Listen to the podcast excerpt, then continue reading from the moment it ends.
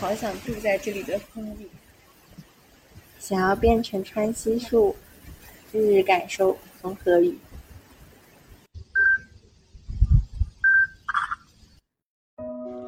女士们、先生们，欢迎你们乘坐十七年秋航空，机长季之斯和全体机组人员欢迎你们的到来。本次飞行由浙江到四川，距离是一千五百四十一公里，请确保你的座椅靠背、托盘桌处于完全直立的位置，并正确系好安全带。还有，您的便携式电子设备必须设置为飞行模式。直至飞机抵达后接到通知。谢谢，祝您旅途愉快。Ladies and gentlemen, this is Ji Zhisu, your captain. On behalf of the entire crew, welcome aboard 十七年秋 Airlines. The non-stop flight from Zhejiang to Sichuan. The distance is 1,541 kilometers. At this time, make sure your seat backs and the tray tables are in their full upright position and that your seat belt is correctly fastened. Also, your portable electronic devices must be set to airline mode until an announcement is made upon arrival. Thank you and have a wonderful flight. 最近的天气处在某种临界值，夏天和秋天正在拉扯。希望我的秋天快快获胜。天气预报说是又有台风要来， 不知道会不会很快进入气象意义上的秋天，小小期待。但今天晚上出来散步的时候，风吹到身上的体感是非常凉爽的，开心。不知道大家能不能听到？小虫子现在叫的依旧非常的欢快，好丝毫没有收敛的迹象。今天不知道为什么有很多黑色的鸟在盘旋，叫不出它们的名字，但是顺着他们的身影往上看，有看到闪亮亮的，以为今天运气很好，有看到好多颗星星。但你多等个三五秒钟，就会发现城市里的星星往往不是星星。这个时候就会不可避免地想起一些真实的、广阔的、闪亮着的天空。其实很早就想记录川西的旅程来着，但是因为一些拖延症嘛，就拖到现在。今天一看日期，啊，白录了。嗯，那我在秋天真正到来之前，把一些夏天的故事讲完。哦，刚刚有一条鱼跳上来诶，你也想听吗？我们是八月十四号下午坐飞机去的成都，到的时候差不多就饭点了，所以我们就去找一些美食。去了太古里，确实有非常非常多的人。但感觉可能个人还是对这种商业化的景点没什么太大兴趣吧，然后就因为那天也很累了，就回酒店休息了。第二天一大早坐大巴去熊猫乐园，在大巴上见到了我们的导游，叫格桑曲真，他是藏汉混血，所以他有两个名字，一个是他藏族的名字叫格桑曲真。另一个是他汉族的名字叫刘雅丽，但他习惯用格桑自称吧，感觉好多藏族姑娘都会用格桑来做名字，不知道算不算一种刻板印象。但你见到他就会觉得，嗯，真的很像高原上的格桑花，就很有活力。他是小时候和爸妈一起去内蒙古读过一段书，但因为借读费，包括他家里还有一个姐姐嘛。可能经济条件承受不起，又回来，在凉山上完了初中和高中之后，考了大学，大学就是读的旅游管理专业，并且在大学的时候考出了导游证，那毕业后就顺理成章做了导游，到现在已经有六个年头了，而且他会说我会死磕在导游这个行业的，他是我目前见过的大人里面。对自己的职业抱有这么强烈热爱的人，十五号我们特别早的起来坐大巴去熊猫乐园，因为真的很早，而且又在山里，气温就比较的适宜，熊猫就还愿意动弹，会吃竹子啊，挠挠脚，行走，甚至上树。有一只熊猫叫毛毛，是被茅台领养的嘛，所以是茅台的毛。它的简介就是爱上树。我们一群人围在树下看它挪动的屁股。熊猫乐园里不仅有熊猫，还有黑熊，两只黑熊，一只叫熊大，一只叫熊二，不知道他们的饲养员是不是叫光头强。还有小熊猫，小熊猫就被养的特别好，它们走的时候那个尾巴一晃一晃的，就很像行动的毛毛虫面包，非常圆润。熊猫乐园大概。看了一个上午，我们就出发去往九寨沟景区。因为成都到九寨沟没有高铁，只能坐大巴，车程还蛮久的，要有七八个小时这样子，包括中间的休息啊。所以导游说他是世界上最希望这条高铁开通的人，因为她的丈夫在川主寺工作，就是在山区里的一个小镇嘛。而他作为导游的话，就要跟团到处走，他们可能一个半月才能见一次面。我也祝那条高铁早日开通。然后我们从熊猫乐园出来，坐车往九寨沟里面走，一一路都是走的山路嘛，能看到四川的山和浙江的山有很明显的不同。在浙江的山，就是首先它比较矮。然后又是被草木覆盖的很严实，你看不出它本来的样子。但是四川的山就是又陡又高，并且它上面的覆盖物是有限的，一般会是那种矮矮的灌木啊，这种更多的会有裸露的山体，还有一些地方你能很明显的看出来有那种山体滑坡过的迹象。不同的地方养不同的山，然后在有些山脚旁边会坐落一些小的县城，他们的平地很有限嘛，所以就一般都是真的很小的县城。我们还路过了汶川，汶川现在已经被重建的挺好的了，还有建的比较高的小区，也有那种商业街。果然，人民的力量还是很伟大。然后路过汶川之后，我们再往更深的山里面走，有路过羌寨。羌寨嘛，顾名思义就是羌族人聚居的地方，可能一个羌寨会有一千多个人居住。导游有提到说，羌寨的几个特色包括羌雕，羌雕是下面住人，上面用来瞭望啊，就跟。烽火台可能有点异曲同工之妙吧，它的建筑是靠山上的黄泥巴，然后一些箭麻弄成石板垒上去的，感觉是不是跟土楼也会有点像？不知道。除了羌雕呢，还有羌笛，羌笛何须怨杨柳嘛？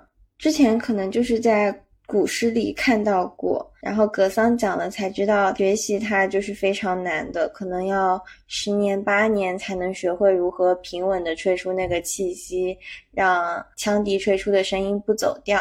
所以它是作为非物质文化遗产，当今在世只有六位传承人了，最小的那个可能也有四十多岁了。除了羌笛之外呢，还有羌绣。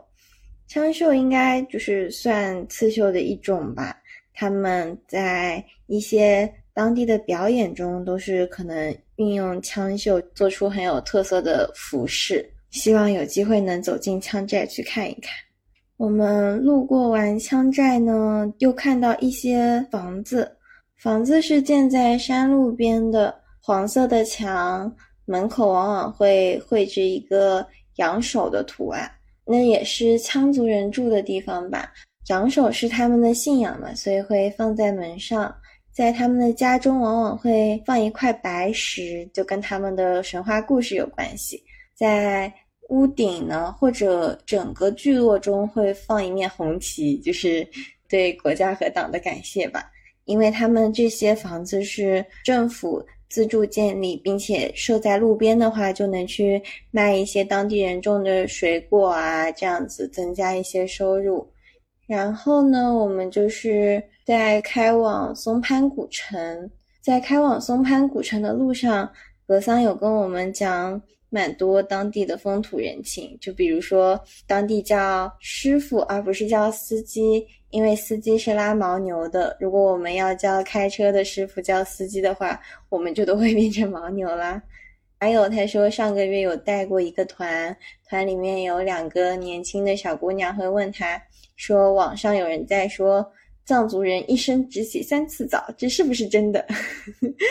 就蛮可爱的。然后格桑就会说，他听到的时候就会觉得是不是？一次是出生，一次是出嫁，一次是去世，然后那两个姑娘就会说：“啊，真的是这样吗？”格桑就：“当然不是啦，你看我像是一生只洗三次澡的样子吗？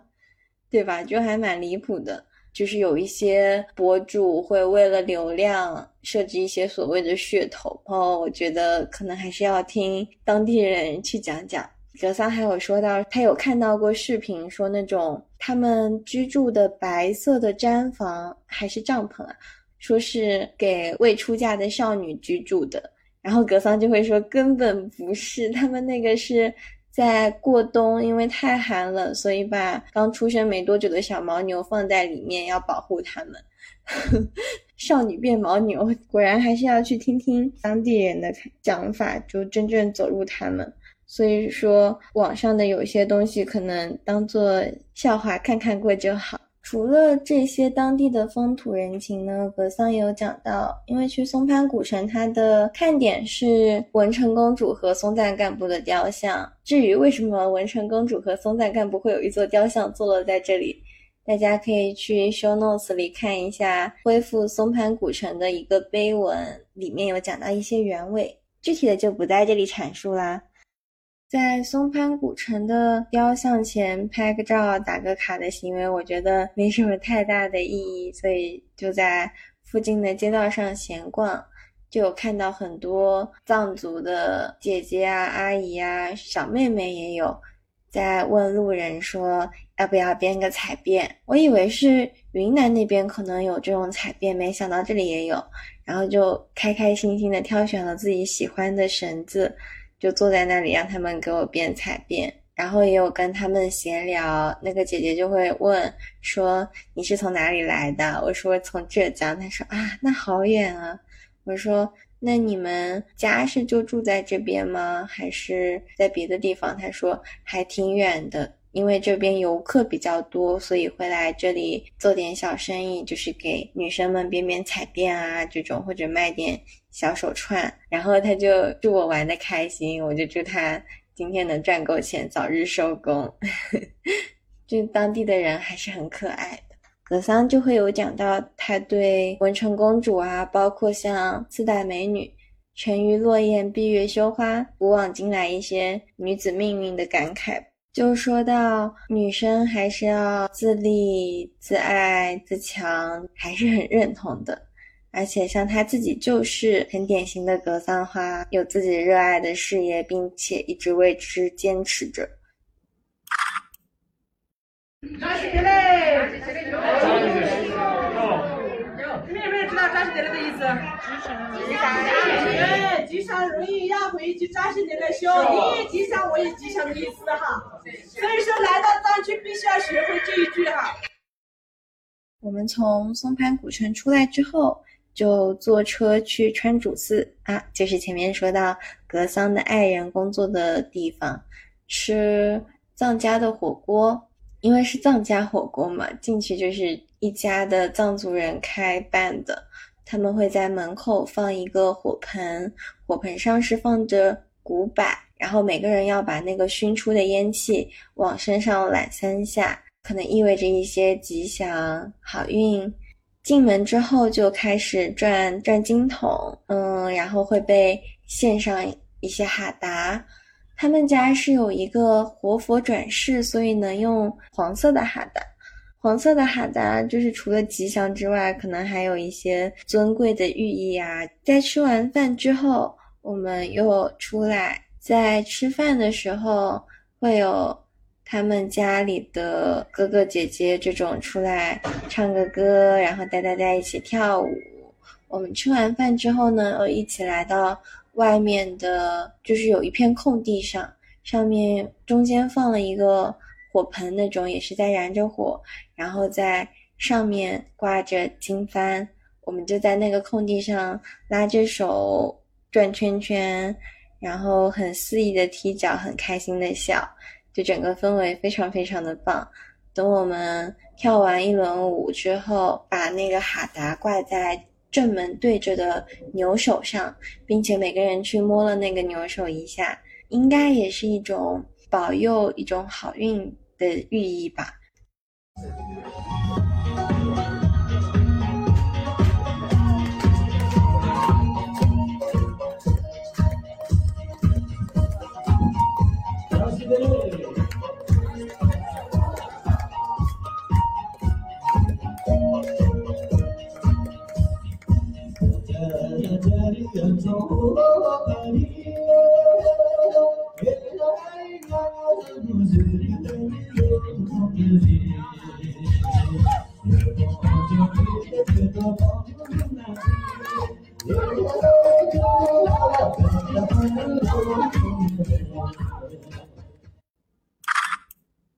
等我们到九寨沟景区附近的酒店的时候，天已经很黑了，并且那个时候气温也已经蛮低的了，需要穿一件外套的程度。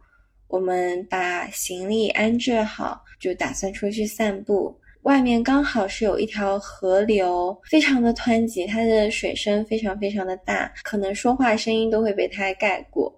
然后它激起的那种水汽，你能感觉到很明显的凉意。但是你走在旁边，就会觉得一些身心被洗涤的感觉，就很舒服。我们来回走了一趟之后，就回酒店洗洗，准备睡觉，因为明天又会是早起的一天了。我们第二天也是起了个大早，去九寨沟景区里面。去到里面呢，要先坐观光车，观光车其实就是公交车啦。但它在经过某个景点的时候，会播报跟那个景点相关的神话故事和地质地貌的相关知识，还蛮智能的。我们就一路盘山而上，有树木和海子在旁边溜过。然后有风会从车窗里渗进来，整个过程就很美好，你甚至不会想要睡觉。等我们到达长海，哦，九寨沟其实分为三条主沟，它们构成了一个 Y 字形，而长海呢，就是在 Y 字形左边的最顶端。等我们下车的时候，已经有很多人在那里聚集了。于是就选了没有什么人的一条小道往下走，走到那个小道的最底端的时候，就能看见一览无余的长海。因为那个时候其实时间还很早，雾气就很浓，你往前看就会觉得那是雪山，而湖面也不是完全的平静。会有微风吹过，掀起一点点的涟漪，就感觉下一秒会有仙境的锦鲤从里面蹦出来，给你带来一些祥瑞之气。哎，真的很好看，就又是那种身心被净化的感觉。我们从长海出来，就往五彩池走。五彩池跟长海不大一样，它整一个池非常的小，并且它是一个钙化池。所以就很清透，在那个时候已经有点点出太阳了，所以阳光照下去，你能很清晰的看到池底下的枯木、一些石头，还有小小的黑色的鱼。但感觉那个池其实是在缩小，因为在池旁边会有一些裸露的土地，感觉之前也是被水眷顾着的。希望大家有机会还是。早早来相见。从五彩池走出去呢，就走到 Y 字形右边的那条沟去，去看了箭竹海、熊猫海。这两个海子就会偏大一点，感觉它们的水色整体更厚实、更润吧。不知道这样的形容会不会太抽象？总之就也很好看。然后我们的中饭是在一个隧道旁边的栈道上解决的，吃的自热饭。我靠在那个栏杆边上，听着湖水撞击石头的声音，风吹过的声音，还有偶尔隧道里观光车路过的声音，整一个非常的惬意。但中间有小插曲，有一个橘子差点要滚到下面去，我就赶紧站起身去拿它，然后起身的时候差点把放在怀里的手机给一连带下去，整整个过程非常的惊险。幸好最后我和手机和橘子都安全的站在栈道上了。那我们吃完午饭就是休整了一下，就去往那个 Y 字形的中间叫诺日朗中转站，乘观光车下到最后的那条沟里去。因为已经走了一个上午了，而且还基本上都是山路，就腿已经非常的疲惫了，完全凭毅力在行走。我们在那个观光车上。又体验了一下美好的历程，然后在珍珠滩那里下车。珍珠滩是瀑布，它是《西游记》片头曲还是片尾曲的那个师徒四人走过一个瀑布滩的取景地。原来是可以允许游客走在那个滩上的，但是现在可能出于保护，就不允许游客去行走了。看到它现在的水量其实也蛮少的，就没有电视剧的场面那么宏大，但水流冲击下来的声音还是很有气势的。在那个滩底下会有扮成唐僧师徒四人的工作人员吧，就你可以去找他们拍照合影留念，反正就蛮有特色的，而且感觉有一个沙和尚扮的特别像。我们在那个珍珠滩下面听了一会儿瀑布的声音，就往出去走了。往出去就走也是山路，而且还蛮陡，就很垂直的山路。往上走，它是建了那种木质的栈道嘛，栈道上会放一些铁网，可能防止树叶或者说泥石流这种灾害。但是在那个网上，你就能看到好多松果。不知道他们的清理人员会不会是在树林里的松鼠？从珍珠滩走出来呢，我们就去了树镇群海。树镇群海，听名字就知道群海嘛，有好多个小小的海子组成的。我觉得不知道会不会有点审美疲劳，感觉后面看海子都已经差不多了，反而更愿意去看那些树，因为那些树长得也很都不一样。你就会觉得它们每棵树虽然都是一个品种，但都应该有自己的名字。而且在树林旁边散步特别的舒服，因为那个风吹过来是带了一些诗意的，我觉得还带了一些树木的气息，非常的具有生命力的气息。我就跟我妈妈说，好想住在这里的风里，真的太舒服了。我妈说，那你留下来当工作人员好了。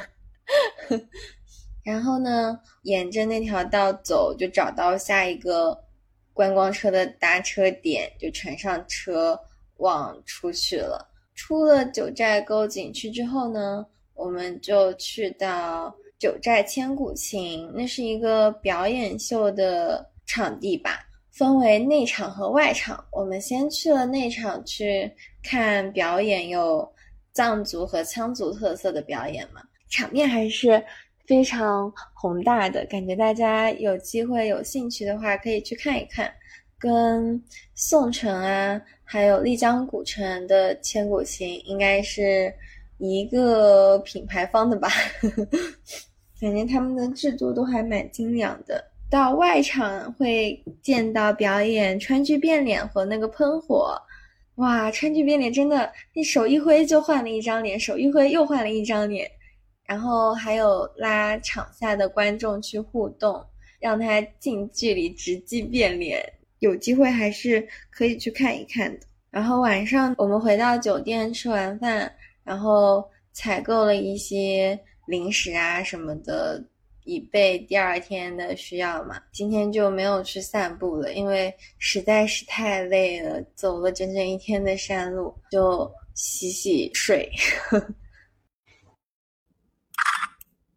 第三天又又又早起，这次我们去黄龙，它的海拔比九寨沟还要高，可能有四千多米。所以有专门的人员来给我们讲解高反哦。对了，如果有高反很严重，或者说身体素质不大好的朋友，在去高原之前可以提前喝红景天这种药品。嗯，我们在穿过隧道的时候，就会感觉明显的胸闷气短，可能是因为隧道中的含氧量比较少吗？等到达黄龙景区的时候。你就会感觉到好冷啊！已经穿了秋天的外套，甚至围了围巾，还是觉得冷。后来想想，可能是因为穿了露脚踝的牛仔裤，那个冷意就会顺着脚踝爬上来。我们是坐缆车上去的，到达上面之后又换成观光车，在观光车往外看，就能看见很浓很浓的白雾。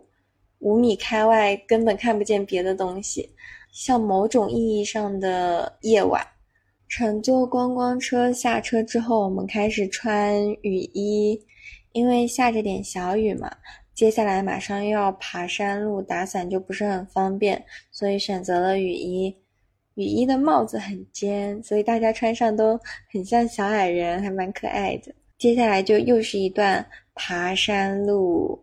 爬到一个寺庙，那个庙叫黄龙寺吧，它有前中后寺，但其中一个已经损毁，然后没法修复了。我们到的那个是最大的寺，它现在依旧香火很旺盛，会有人来这里供奉。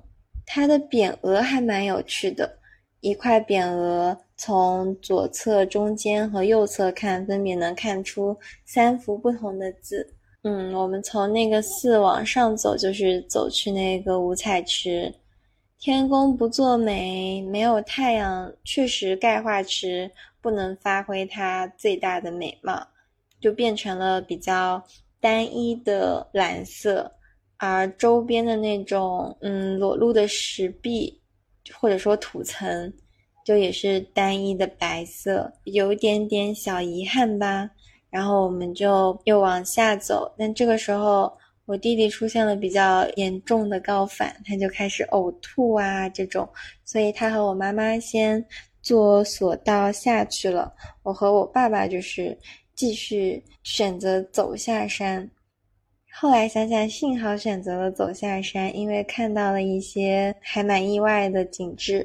我以为可能所有的池子都会像五彩池一样。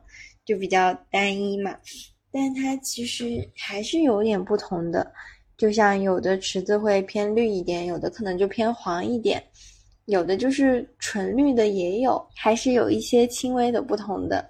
而且在走下山的途中，你就可以把手放到水里去感受它的温度，虽然很冰凉，那或许就是这里的体温。还有一个点就是，虽然在下着小雨嘛，可能对行动上造成了一些不便。但看上去那个水一颗一颗的挂在树上的时候，就仿佛是下雪了。就在夏天看到了冬天的景致，也蛮神奇的。而且当我们去抚摸树皮的时候，能感受到一些诗意沿着你的手游到你的身体里面，好像在传达一些他们的故事。能让我去破解一些未知的密码，就很喜欢这里的原始的树木，有屹立的高高瘦瘦的大树，它们已经站了成百上千个年头，沉默地包容着作为后来者的我们。也有路边的倒木，在上面布满了青苔，已经变得腐朽不堪，但依旧有树种在上面发出新芽。等大树在哪一天消失耗尽了，如今的小苗就又会变成参天大树。这像某种循环、某种传承、某种转世脱生吧。在这样的森林里前行，就会觉得洋溢着生命的气息，就处在一个巨大的生命体当中，很像前段时间看星野道夫，它里面提到的印第安神话，说树木、岩石，包括风，它们都是有灵魂的，一直都盯着我们人类呢。然后我们下山之后，大家陆陆续续的都到了大巴上，就又开始坐车返回成都。在第二天，我们就坐飞机回了浙江，旅程就到这里结束啦。就像开头说的，在城市里往往会怀念更加广阔的天空。在城市中，我们无法看清环境，无法看清别人，也无法看清自己。但那些我们难以见到，甚至一生都无法接近的遥远自然，和那些与我们身边的或者去过的自然一样很重要。只要想想他们还在这个地球上，心里就会觉得无比的充实和踏实。想要变成川西树，日日感受风和雨。女士们，先生们。我们已经抵达浙江，浙江的地面温度为三十二摄氏度，八十九点六华氏度。再次感谢你们选乘本次航班，与我们共赏美景，共度良辰。Ladies and gentlemen, thank you for flying with 十七年秋 Airlines. Please make sure that you take all your belongings before leaving the airplane until the fasten seatbelt signs are off. Dear passengers, 十七年秋 is always your sincere friend, And we are looking forward to having you flying with us again. Goodbye and good luck. 如果想了解更多航空信息，欢迎在小宇宙、喜马拉雅、网易云、QQ 音乐、苹果播客等平台关注十七年秋，也欢迎向十七年秋微博及邮箱发送你们的宝贵意见。那么，我们下次再见。